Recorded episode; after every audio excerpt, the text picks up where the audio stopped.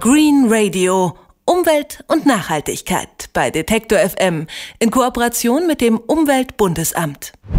Was steckt eigentlich in der Kleidung, die wir tragen, alles drin? Wer das genau wissen will, kauft am besten zertifizierte Kleidung. Aber längst gehen die Materialien in der Mode über Leinen oder die Bio-Baumwolle hinaus. Immer mehr junge Modemacher nutzen und entwickeln Materialien aus nachwachsenden oder recycelten Rohstoffen und machen daraus Accessoires und Kleidung. Juliane Neubauer hat sich umgesehen und interessante Konzepte kennengelernt. Die kleine Business-Tasche sieht auf den ersten Blick aus, als sei sie aus braunem Filz. Dabei fühlt sie sich an wie Gummi und wirkt robust und stabil. Entworfen haben sie Martin Inno und seine Kollegen. Seine Firma ReWrap verkauft ausschließlich recycelbare Taschen. Die Materialien wurden gezielt ausgesucht.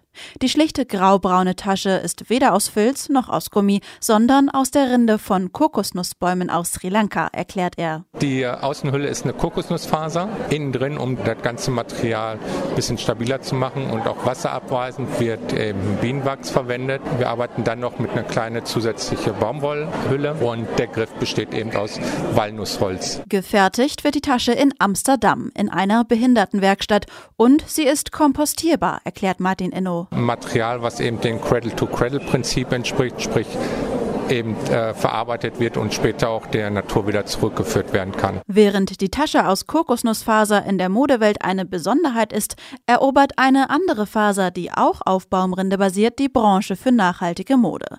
Taschen und Schuhe werden immer öfter aus Kork genäht. Modedesignerin Panzica Hospital entdeckte das Material vor zwei Jahren in Portugal und war begeistert. Ich liebe Kork, weil es nachhaltig, wasserdicht, beweglich und leicht ist. Es hilft, den Waldbestand zu erhalten und sogar einigen Tierarten zu überleben. Zum Beispiel dem iberischen Luchs. Das sind die letzten in Europa und sie leben nur noch im Korkwald. Und der wird immer kleiner, weil sich die Ernte für die Korkbauern in Portugal kaum noch lohnt. Vor allem, weil immer mehr Weinhersteller Kork durch Plastik oder Schraubverschlüsse ersetzen. Das könnte sich jetzt, wo die Textilbranche das Material für sich entdeckt hat, wieder ändern. Bei der Korkgewinnung wird die Rinde vom Baum gelöst, ohne dass der Baum dabei verletzt wird. Eine Fertigkeit, die Korkbauern über Jahre erlernen, in der Regel von ihren Vorfahren. Nachdem die Rinde von der Korkeiche entfernt wurde, dauert es neun Jahre, bis eine neue Schicht abgetragen werden kann. Korkbäume stehen mittlerweile unter Naturschutz und dürfen weder gefällt noch verschnitten werden. Modedesignerin Hospital erlebt es oft, dass ihre Kunden genauso überrascht von dem Material sind, wie sie damals, als sie es für sich entdeckte.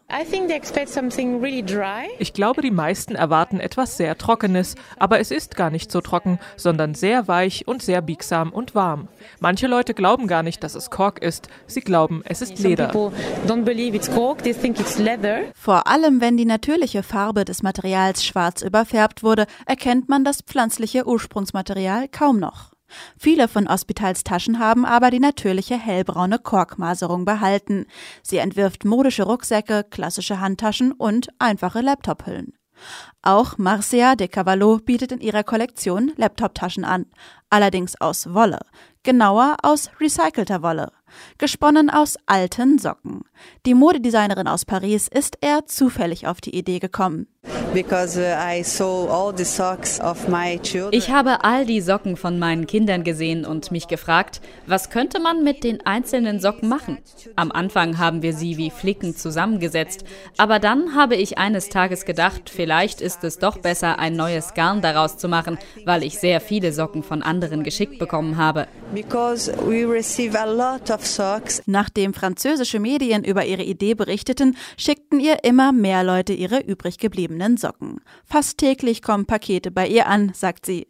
Ihre Idee stößt offenbar auf ein weit verbreitetes Problem. Niemand weiß, was man mit einer Socke machen soll.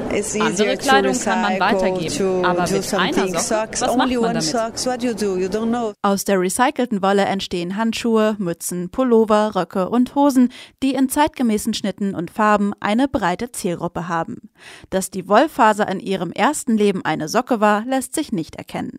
Recycling von Kleidung ist in der Textilbranche noch kaum verbreitet. Innovative Modedesigner wie Marcia zeigen aber, dass es möglich ist, aus alten Textilien neue, hochwertige Kleidung herzustellen. Green Radio.